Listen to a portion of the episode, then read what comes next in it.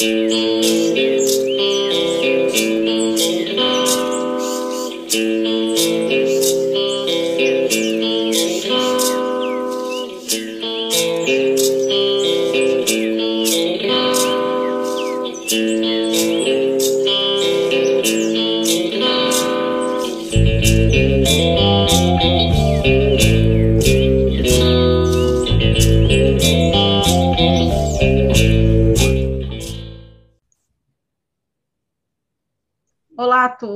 estamos aqui com mais uma edição do nosso sexto curso de cannabis medicinal. Estamos eu e a professora Eliana Rodrigues, da Unifesp, nós duas, com mais algumas pessoas no apoio, coordenamos esse curso.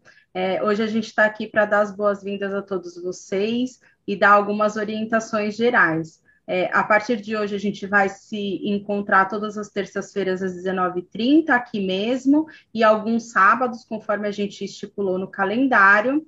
As orientações gerais do curso estão num vídeo disponível aqui, que tem o link aqui embaixo, foi enviado por e-mail. Sugiro a vocês que, antes de, de mais nada, assistam esses vídeos.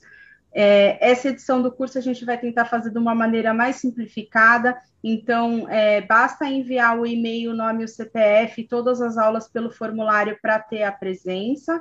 Espero, espero que vocês aproveitem a nova grade que nós pensamos, que vocês aproveitem um curso e tenham uma boa aula. Hoje a aula é com ela mesma, vou deixar ela falar um pouquinho.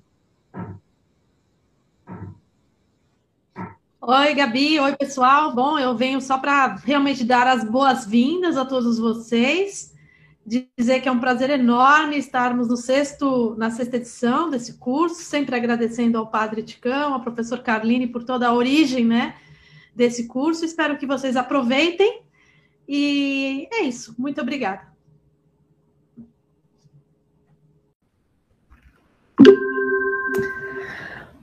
Bem, olá a todos. Hoje é dia 3 de agosto de 2021. A gente vai dar início aqui é, hoje a uma aula sobre maconha e etnofarmacologia e também maconha e fitoterapia.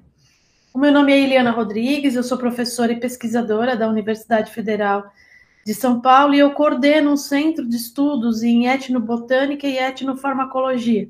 Então, por isso que eu venho trazer hoje essa a fala dentro dessa, desse tema, para vocês. Eu vou então aqui compartilhar minha tela.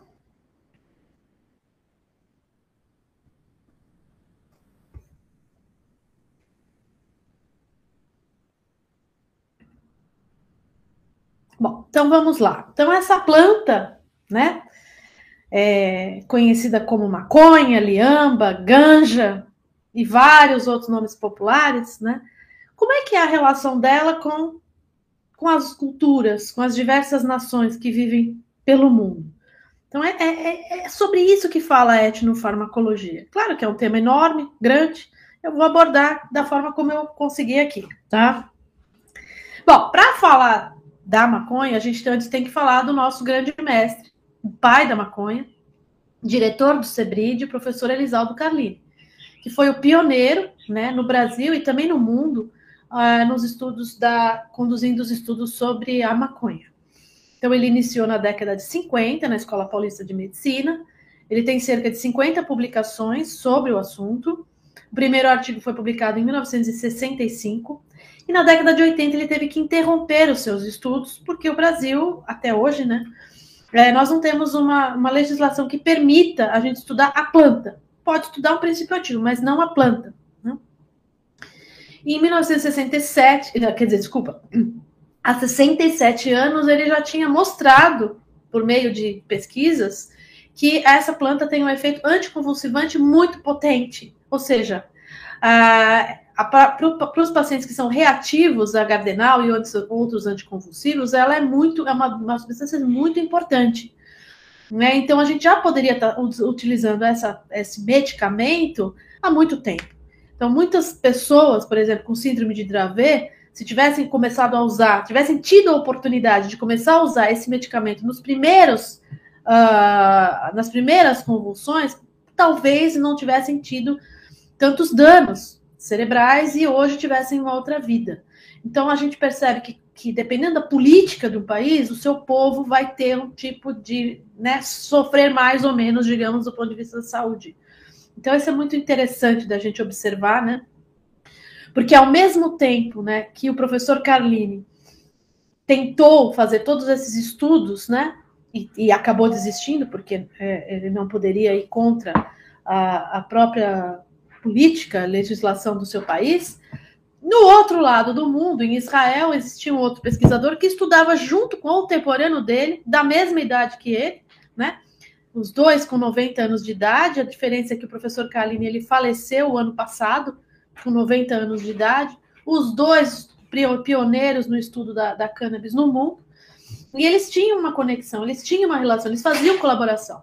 Então, o professor Rafael Mechula, ele mandava pelo correio sementes de maconha para o professor Carlini, mandava também princípios ativos para que o professor Carlini pudesse estudar no Brasil, em ratos, camundongos, os princípios ativos e a própria, o extrato da planta como um todo, né? Então, é, é interessante, porque naquela época era permitido, né? Tanto que a maconha ela estava na primeira farmacopeia brasileira, de 1926. Ela sai, né, em 1938, da farmacopeia, quando essa pérola né, do doutor Pernambuco, que aqui está, vai na Convenção das Nações Unidas e diz que a maconha no Brasil estava sendo uma desgraça.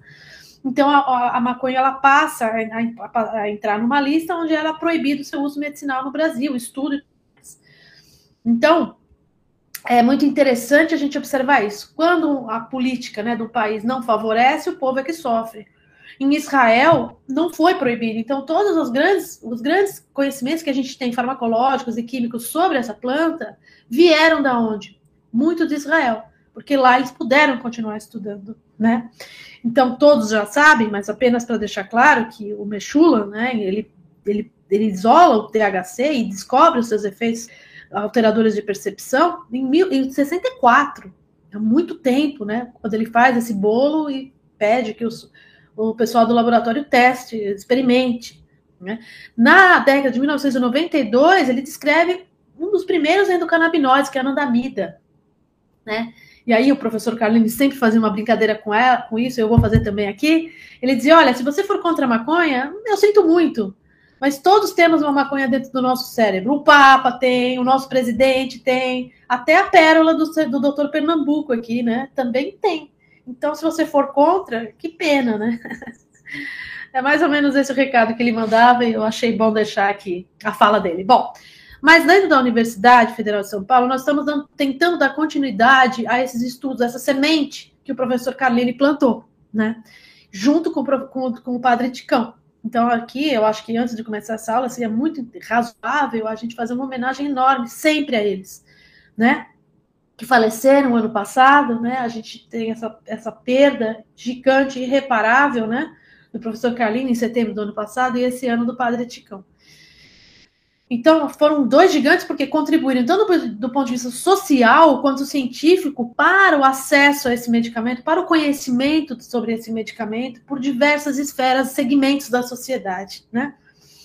Então, é, dentro da Unifesp, como eu estava dizendo, existe um observatório que chama Observatório de Medicamentos e Outras Drogas, que é coordenado pela professora Cláudia Fegadoli e Luciana Surjus, onde na interface dos outros medicamentos, eu colaboro junto com a, aluna Luísa Coqueiro para falar sobre a maconha, o acesso a esse medicamento, as questões de preconceito que existem.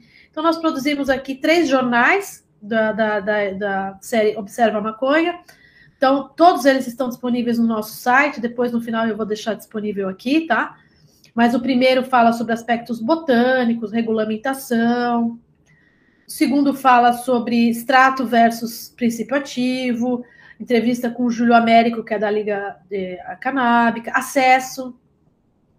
O terceiro fala sobre. É uma homenagem, na verdade, ao professor Carlini e a todos os seus filhos e netos científicos dessa área do conhecimento, como ele costumava dizer, porque ele, ele deu origem, então, a partir da Unifesp, vários pesquisadores que depois foram para a Federal de Santa Catarina, como o Dr. Reinaldo Takahashi, para a USP de Ribeirão, como o Dr. Zuardi, e tantos outros que se espalharam pelo Brasil para favorecer o estudo dessa planta, né, como continuidade do que foi plantado lá na Unifesp, né? E quatro audiovisuais nós também produzimos dentro desse observatório. Um fala sobre ancestral, o episódio 1 um fala sobre ancestralidade, o episódio 2 sobre a ciência por trás dos canabinoides, o episódio 3 fala sobre benefícios e riscos, e o 4 os aspectos políticos, né, bem atuais e sobre a PL 399, que se chama Lei Elisaldo Carlini, que estamos aí nas expectativas, né? Com relação a, a, a ela. Então, todo esse material vocês têm disponíveis, vocês têm disponível nas nossas redes sociais, é só vocês entrarem e fazerem a, a busca aqui. Tá? Bom, mas afinal, Eliana, você veio para falar de etnofarmacologia. O que, que é isso, né? Então, Etnofarmacologia é uma área do conhecimento científico que busca entender, registrar e entender a relação entre diversas culturas e o uso de substâncias. Essas, geralmente em contextos rituais, né? religiosos, contextos de cura. Que substâncias são essas? Pode ser planta, animal, fungo, mineral, alga, né? E para isso a gente utiliza métodos da antropologia cultural, da botânica, da zoologia, entrevistando e observando os praticantes de cura local. Pode ser xamã, babalorixá, médium. Então, é, através, por meio dessa área do conhecimento, nós conseguimos entender a relação entre plantas e pessoas. E nós estamos agora no momento falando que planta? Da maconha, né? Mas tá, mas então vamos olhar para essa planta do ponto de vista botânico. É uma planta? São duas? Como é que funciona isso, né? Existe muita confusão. Então, pelos métodos da biologia molecular, hoje se sabe que nós temos uma espécie, que é a cannabis sativa, e duas subespécies. Cannabis sativa, subespécie sativa, Linneus, né, que foi o botânico que identificou, e cannabis sativa, subespécies índica, também Linneus. Né?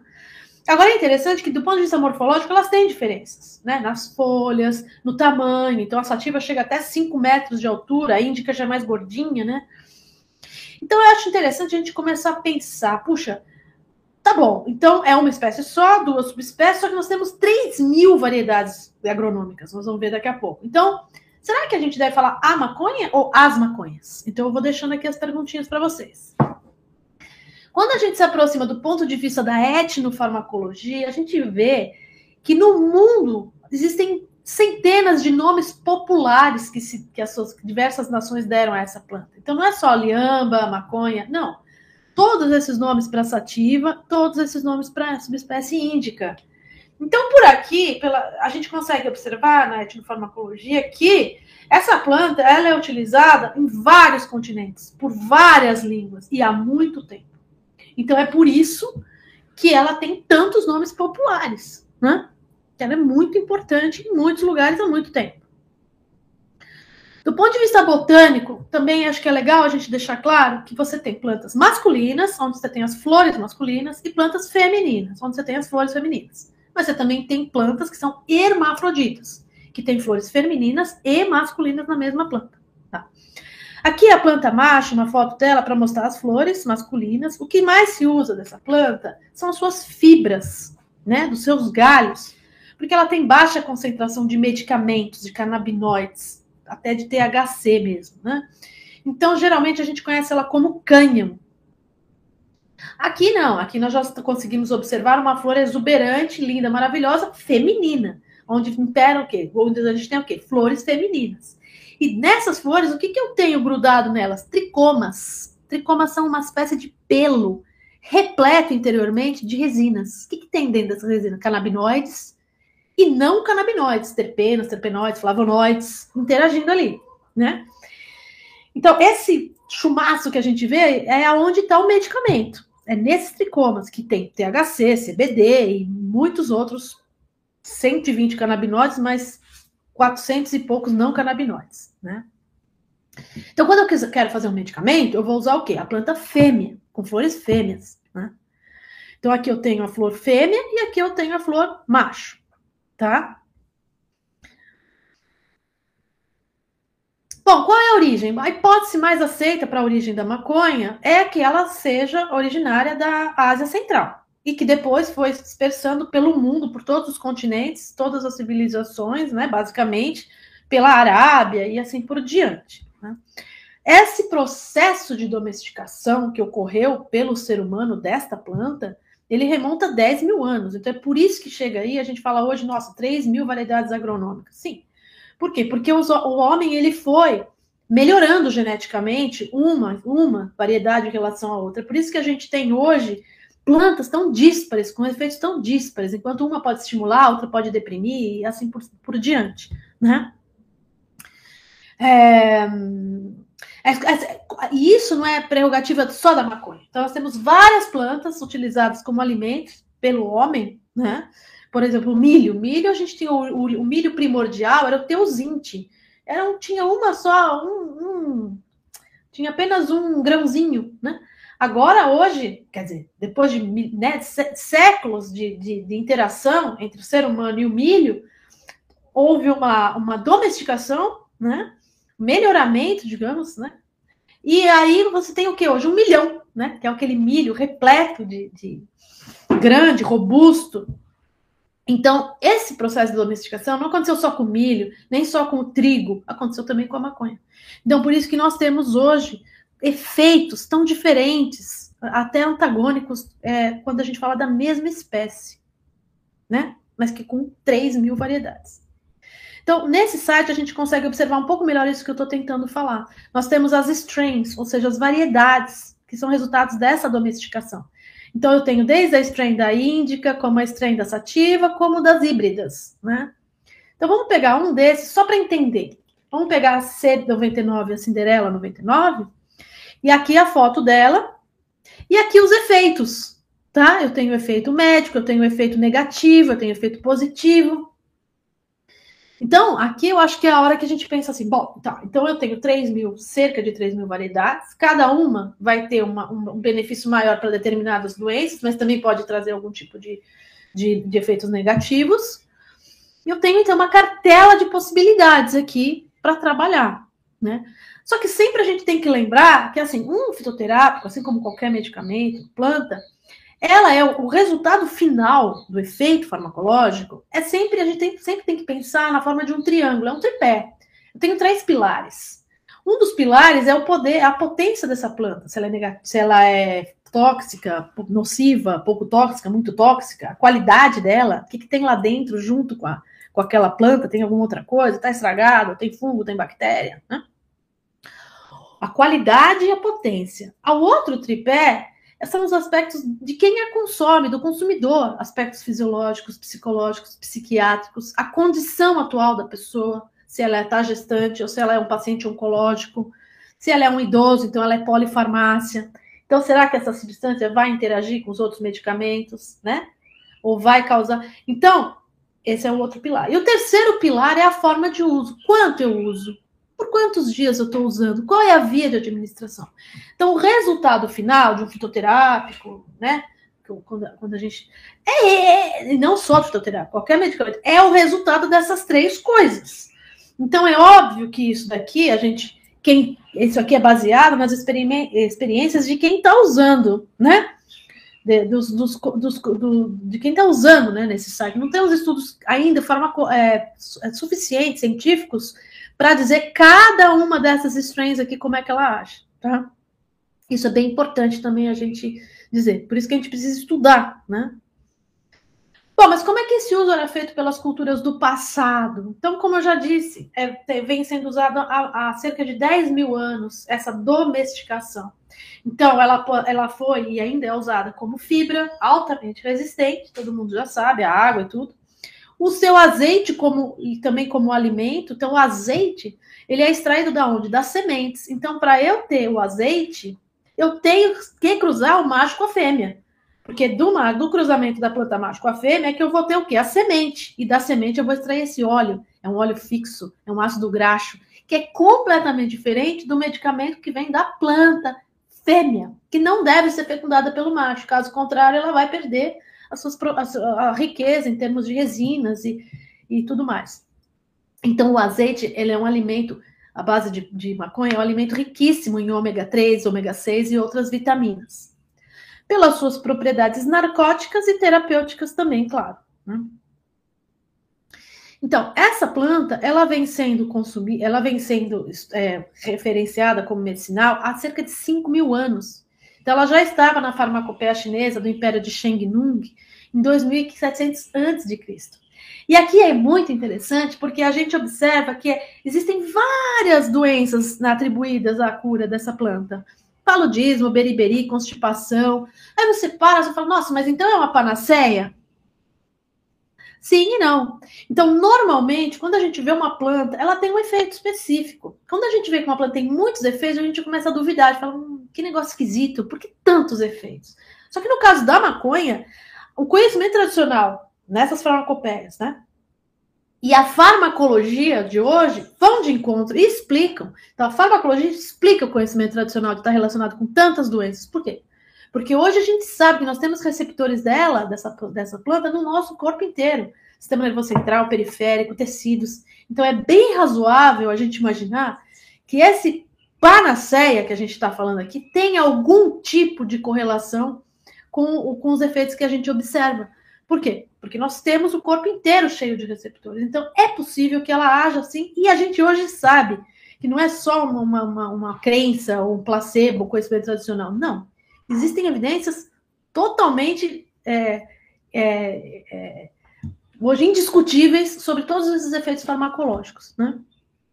Nesse livro Plantas de los Dioses, o Schultz também fala sobre essa grande gama de usos terapêuticos, não só na, na, na Índia Antiga também, não só na China, mas também na Índia, na Índia Antiga. Desde tratamento de caspa até alívio de dor de cabeça, mania, insônia e assim por diante. Uh, bom, esse livro ele ainda fala que as, as sociedades elas enxergam essa planta no passado enxergavam, né, como uma, um presente especial dos deuses, porque por meio dela esses xamãs, esses praticantes de cura conseguiam estabelecer conexão com o sobrenatural e promover curas.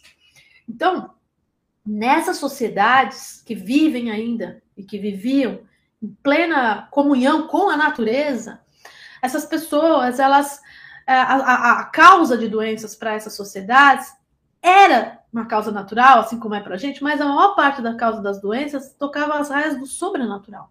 Então, para que eu possa me comunicar com o sobrenatural e trazer um alento, um conforto, ou mesmo uma cura, eu preciso alterar minha percepção entrar em contato com o sobrenatural. E essa planta é uma, um, uma das ferramentas para se fazer isso. Né? Uh, então, essas doenças que têm a ver com o sobrenatural, como é que eu consigo aplacar? Com incensa, incensos, onde eu, eu mando fumaças para o mundo sobrenatural, como se fosse um WhatsApp espiritual, né? Eu mando mensagens, né? Então, é por isso que essa planta ela é tão importante nesses rituais que eu vou mostrar de agora em diante. Mas não só na medicina. Então, na Índia antiga, a gente observa, por exemplo, os brahmanes utilizando essa planta para aumentar a sua concentração durante a leitura de textos sagrados, que são extremamente difíceis de interpretar, como o Rig Veda, por exemplo. Né? Também para meditação. É, na Mesopotâmia também a gente observa, para além do uso medicinal, o uso religioso. Então, uso de incensários sagrados pelos assírios. Né? É, também pelas culturas do, é, do, passado, a gente observe, observe o uso dessa planta junto com vinho, como anestésico, para cirurgias menores. Então, imagina, né, no momento em que você tem, a, por exemplo, que arrancar um dente, fazer um canal. Não... Hoje a gente tem né, anestésicos, mas quando não se tinha, né? Então, era muito importante, né? assim como a coca, né? Então, gengibre, mais a maconha também, utilizado por sacerdote a, a taoísta para revelar eventos futuros, né? a cannabis mais vinho e mais mirra para produzir estados visionários por Demócrito. Então, existem vários usos, né, para além do medicinal, para além do religioso, atribuídos a essa planta ao longo da história. E também a arqueologia documentou, né, como que essa planta era utilizada, né? Então, os artefatos utilizados, como por exemplo os cachimbos, ou então os vasos onde se queimavam e por, por inalação se fazia essa, essa, esse uso medicinal dessa planta, né? Tá bom, mas a gente falou do uso histórico, do uso antigo e o contemporâneo. Bom, a gente aqui ficaria meses falando sobre o uso contemporâneo, né? Óbvio que não é possível. Nós vamos fazer algum, alguns recortes aqui, né? Então, ainda na Ásia Central e leste da Ásia, nos xaman, processos xamanismos lá utilizam essa planta nos processos de cura, para indução do trânsito do xamã, para ter premonições sobre ou como que eu vou diagnosticar uma doença, ou que planta que eu vou usar para essa doença, ou como que eu vou ou até mesmo como que eu vou curar esse paciente.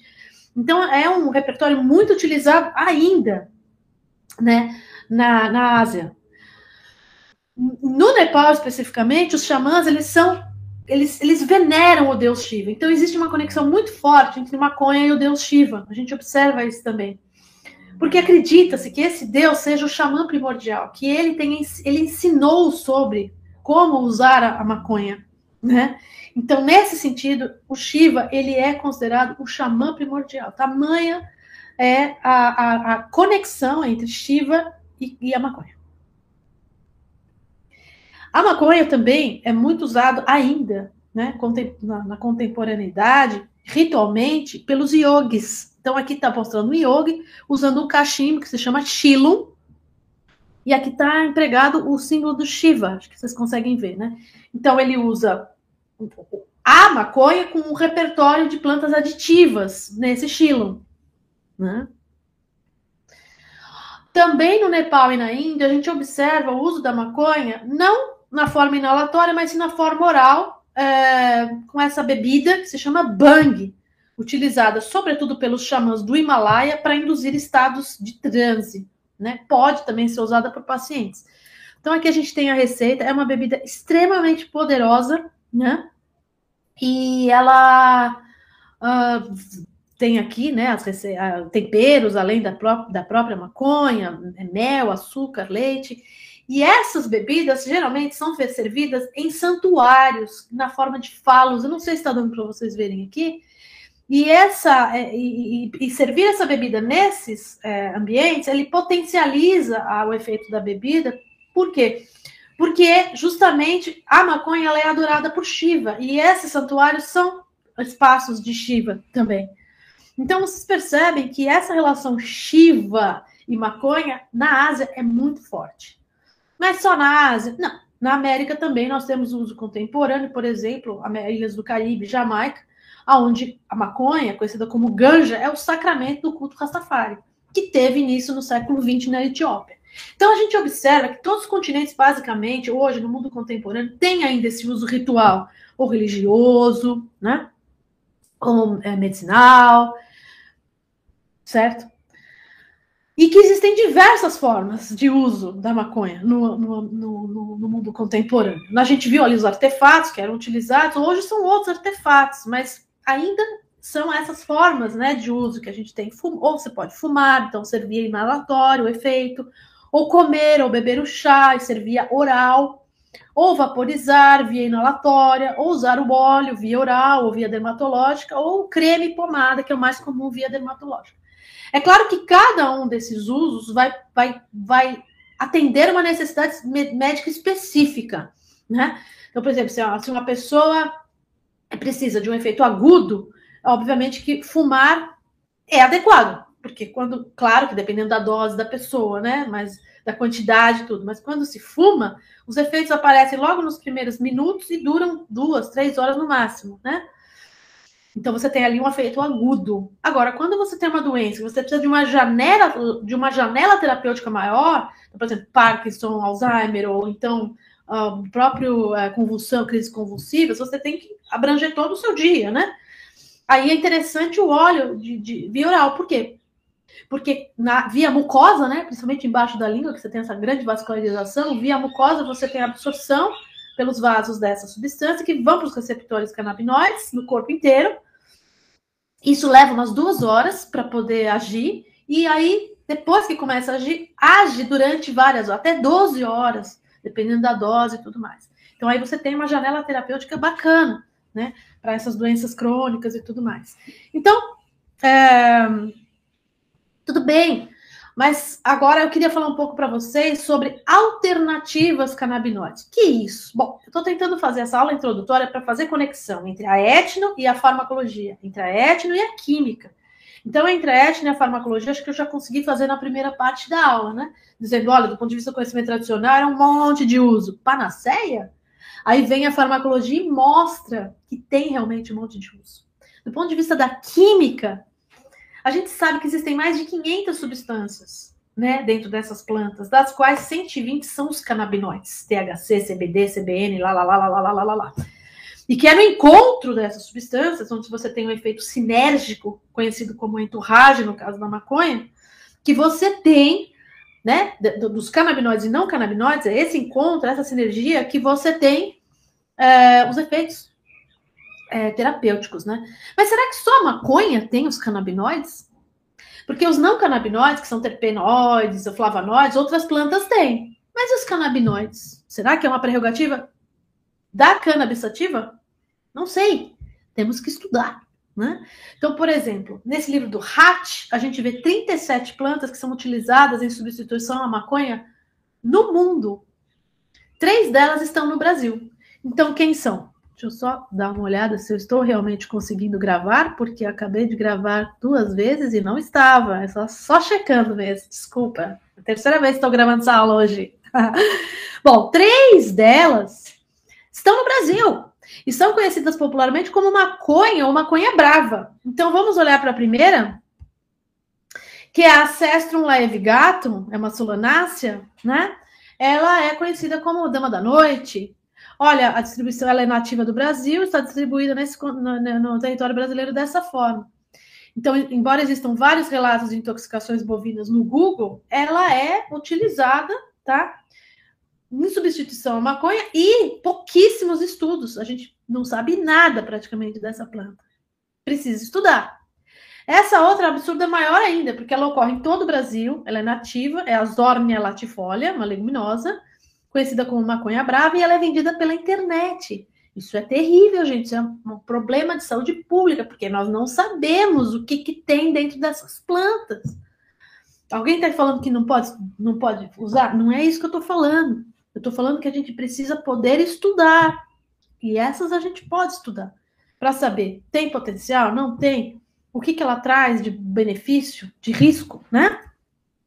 Então, eu penso que nós temos alternativas à, à, à cannabis sativa. Já que é proibido estudar cannabis sativa, vamos estudar outras plantas, né? Essa é uma perspectiva nova que eu estou trazendo aqui para vocês que são jovens, para poderem se envolver. E quem sabe, né, um dia, quando eu estiver bem velhinha, se eu sobreviver até lá, eu ver, olha, aquele, aquele aluno foi e viu que tinha canabinoide numa tal planta. Pensou que legal, né? Tem essa outra zórnia, dífila, que também é utilizada no Brasil como maconha brava, e praticamente zero estudos da química sobre ela, tá? Então a gente precisa estudar. Enquanto isso, tem empresas, por exemplo, a japonesa, descobrindo a presença de CBD em cascas de laranja. Ah, então é uma prerrogativa, né? Só da cannabis sativa. Essas outras estudantes gaúchas extraíram canabidiol da arruda para tratamento de Parkinson. Então temos muito que estudar. Temos um repertório, do ponto de vista da etnofarmacologia, gigante de potencial, tá? Para finalizar essa aula da etnofarmacologia, eu vou trazer dois estudos de caso de trabalhos que eu desenvolvi no meu doutorado junto com o professor Carline. Esse aqui foi no Pantanal, do Mato Grosso, com o seu Cesário, um quilombola, né? E ele, um líder político e religioso muito importante, ele ensinou sobre o fumo tira-capeta. O que é esse fumo? Esse fumo, muitos pais saem de Cuiabá e vão até onde ele mora, para substituir o, o, a, a, maconha que o filho consome, segundo esses pais, pelo tira-capeta. Eu não estou dizendo que o tira-capeta é mais seguro que a maconha, não é isso que eu estou dizendo. Estou dizendo que esse é um estudo étnico-farmacológico, precisaria ser estudado agora do ponto de vista químico e farmacológico. Nós até começamos, né? Mas olha que interessante os, os seus efeitos, ó. Então ele explica o seu cesário que ele aprendeu com a sua avó sobre esse cigarro e que ele baforava a fumaça desse cigarro na pessoa e a pessoa que estava nervosa ia se tranquilizando. Então, todas essas plantas do cigarro, tudo estão em publicações nossas, que eu já coloquei aqui, que estão no nosso site, que eu vou mostrar no final. Então, o que, que você sente ao fumar o tira-capeta? Uma, uma tontura imediata, sensação de leveza, parece aquele boneco de João Bobo que fica tombando e voltando, pernas bambas, vontade de rir ou de chorar, né? Depende do humor, né? E em seguida, bocejos, olhos pesados, pitose palpebral, fome, sono e relaxamento. Uau! O que, que lembra mesmo isso? Né? Será que nós estamos diante de, um, de uma substância que age no sistema endocannabinoide? Então, nós fizemos alguns estudos onde com ratos onde, e camundongos, onde nós observamos uma importante diminuição da atividade motora e, uma, e um poderoso aumento da, da, da, do tempo de sono e diminuição da latência do sono. Então, assim, eu penso que a gente deveria se debruçar e estudar isso um pouco mais, porque podemos estar diante de, de substâncias que agem no sistema endocannabinoide, né? O segundo estudo de casos, também conduzido com o professor Carline, são essas é, é, entre os índios Craô, os indígenas Craô do Cerrado, do bioma, do, bioma cerrado, do bioma Cerrado. Então, na sua prática médica, eles utilizam diversas plantas além da maconha.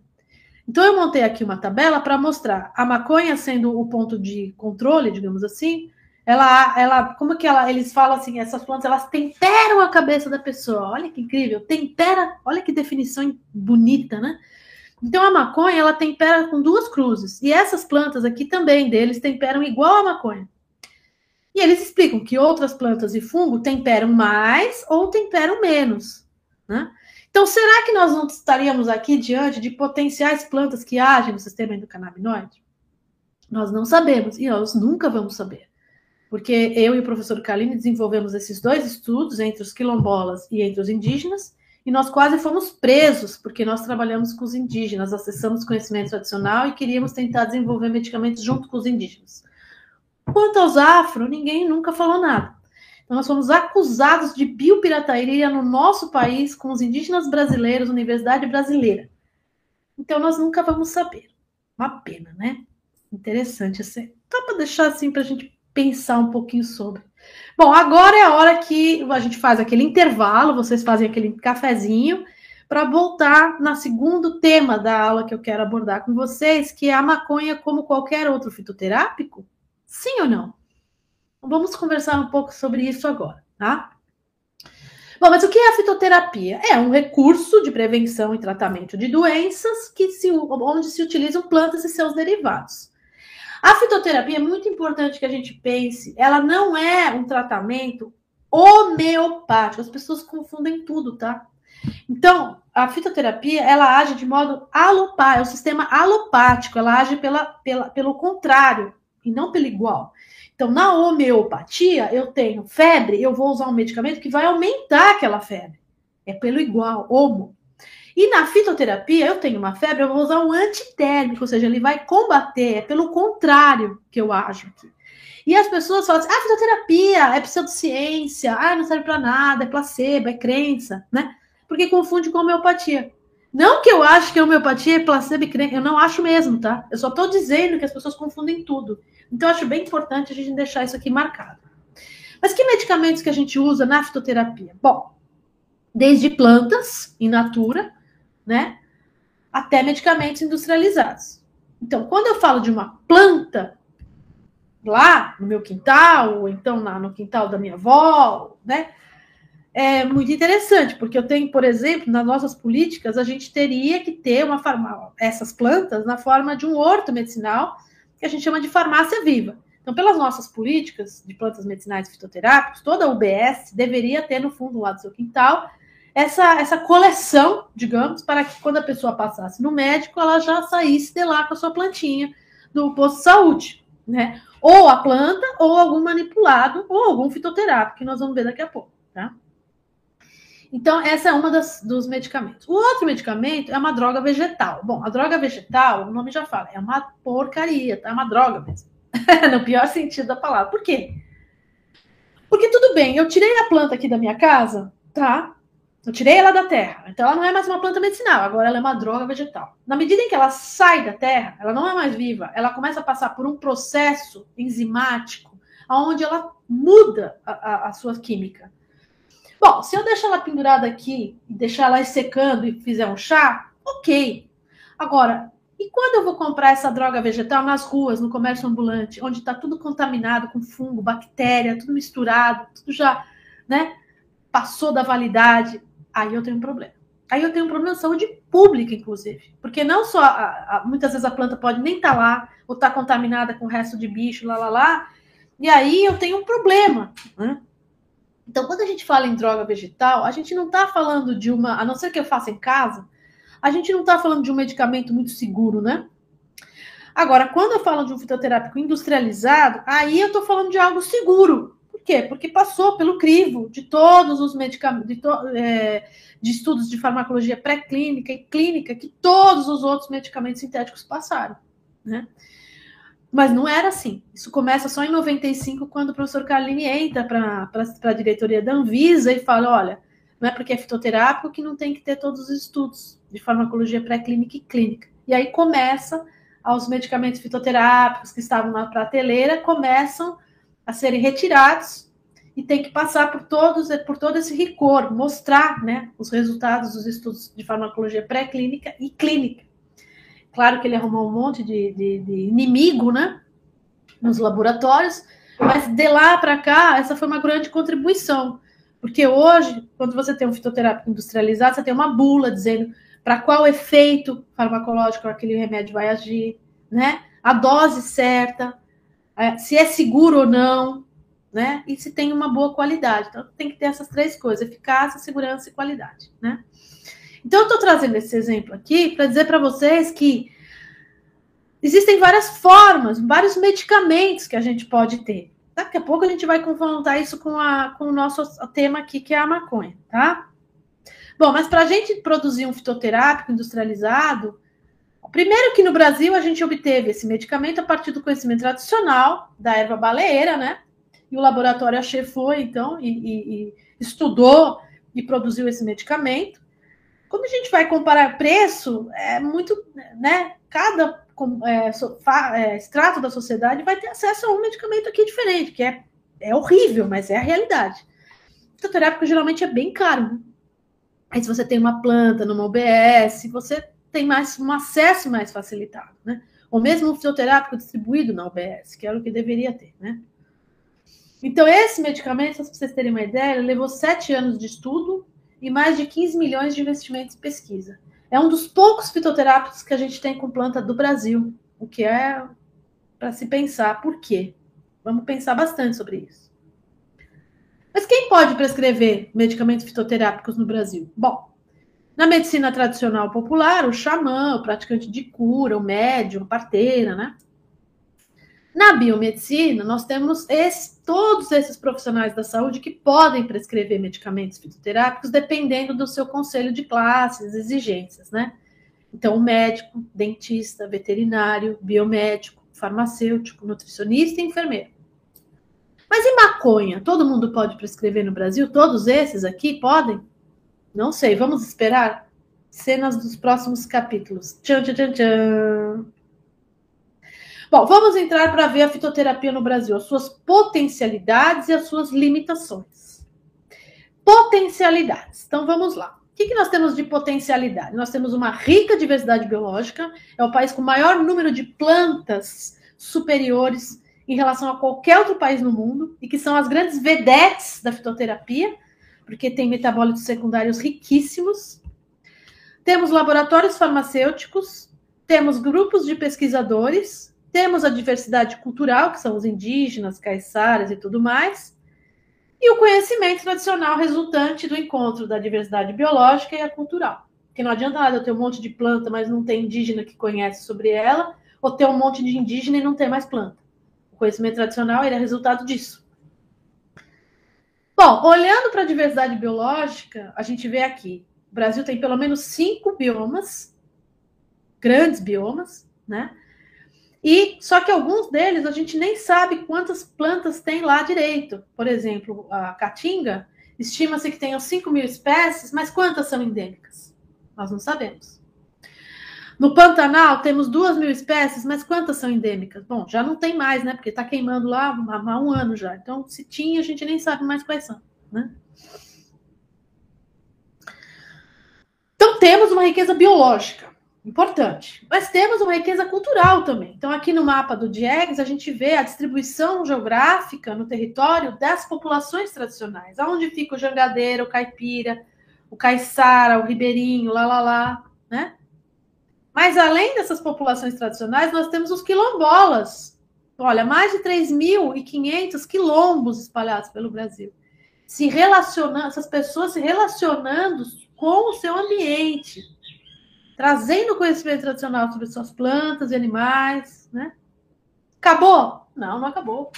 Como potencialidade da diversidade cultural, nós ainda temos os indígenas, né? Que também são 305 nações com vasto conhecimento sobre essa flora e fauna. Então, nós somos abastados, né? Tanto que o nosso centro de estudos tem um banco de dados gigante de, de dados sobre plantas com, que poderiam ser estudadas do ponto de vista químico, farmacológico, com vários colaboradores. Então, nós estudamos conhecimento tradicional de várias comunidades no Brasil todo. Então, aqui mostrando que nós temos o conhecimento tradicional associado também a esses recursos. Existem 275 grupos de pesquisa em plantas medicinais, lembra? Também somos abastados nisso no Brasil, tá? Tá ótimo temos pelo menos 20 laboratórios farmacêuticos que investem em plantas medicinais e fitoterápicas.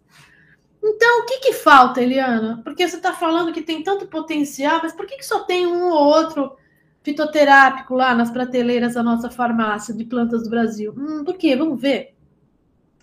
Então, quais são as limitações? Primeiro, nós temos políticas de conservação, mas elas não são colocadas em prática. Nós temos políticas de plantas medicinais e fitoterápicos, mas elas não priorizam as plantas nativas do Brasil. Nós temos pesquisadores, temos, mas muitos deles não priorizam as plantas nativas do Brasil. Vão estudar alho, vão estudar alecrim, plantas lá de fora, Europa, Ásia, que não tem nada a ver. Diante de tudo que eu mostrei aqui, então, né, tá meio errado, né? As nossas políticas para acessar o conhecimento tradicional são extremamente restritivas, tanto que acusam a gente de biopirataria, pesquisador brasileiro, porque o biopirata continua fazendo biopirataria e está muito bem obrigado. Então eles só olham para a gente aqui. A gente vai desistir e vai estudar alho? Que nem... Não, a gente não pode desistir, a gente tem que fazer a resistência, né? Não é porque proibiram a gente, acusaram a gente, que a gente deve aquietar, pelo contrário, né? E a gente aqui, nossa política, ela adora commodities, o agronegócio, apoia isso. E para finalizar, as universidades de medicina, de farmácia, de nutrição, elas não têm curso sobre plantas medicinais e fitoterápicos. Então, se você faz uma lei, uma política de plantas medicinais e fitoterápicos, mas não capacita os profissionais que prescrevem, então ela é manca, né? Você precisa ter mais cursos de capacitação. Precisam estar nas, nas grades das, das faculdades, das universidades, essa, esse tema, né? Senão a gente não avança. Dentro da limitação, a gente ainda tem fal a falta de políticas de conservação. Então, eu falei que a gente tem aqui cinco principais biomas, riquíssimos, mas dois deles são considerados hotspots. O que, que é isso? Hotspots são áreas com grande biodiversidade, grande endemismo, ou seja, plantas que não ocorrem em nenhum outro lugar do planeta, só lá, mas que já perderam cerca de 70% da sua área original. Então, aqui a, a, o Cerrado e a Mata Atlântica. O Cerrado, porque ficam plantando soja, commodities, cana-de-açúcar, e o Mata Atlântica, por causa da pressão humana né, que tem ali na costa.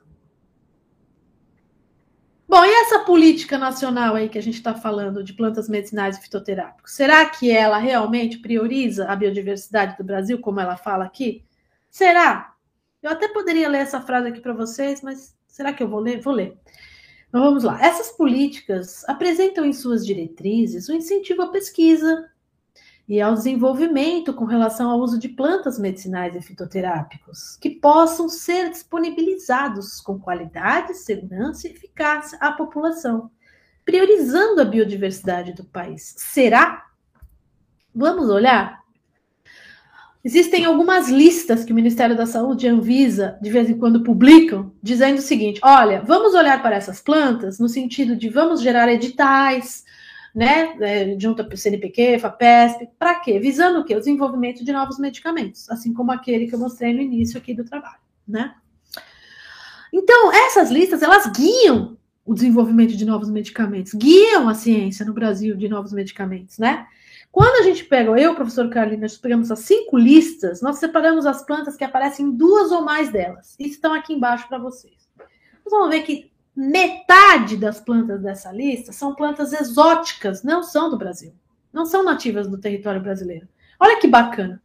Então, eles estão incentivando nas nossas políticas de plantas medicinais a gente estudar o alho. Gente, eu vou dar um tempinho aqui agora só para vocês ver, ver a necessidade. Vamos estudar o alho. Para que estudar o alho, gente? O alho já foi virado de cabeça para baixo.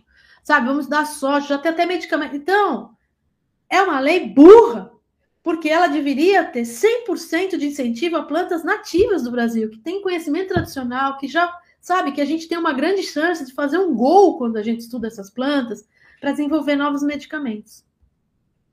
Então, na, na, nas nossas UBS, nossos postos de saúde, por essa política também, nós deveríamos ter 12 medicamentos fitoterápicos disponíveis para o paciente. O paciente passou mal, vai no OBS, passa no médico, o médico fala: ah, toma aí um remédio, pega lá no, no, na farmácia, um fitoterápico.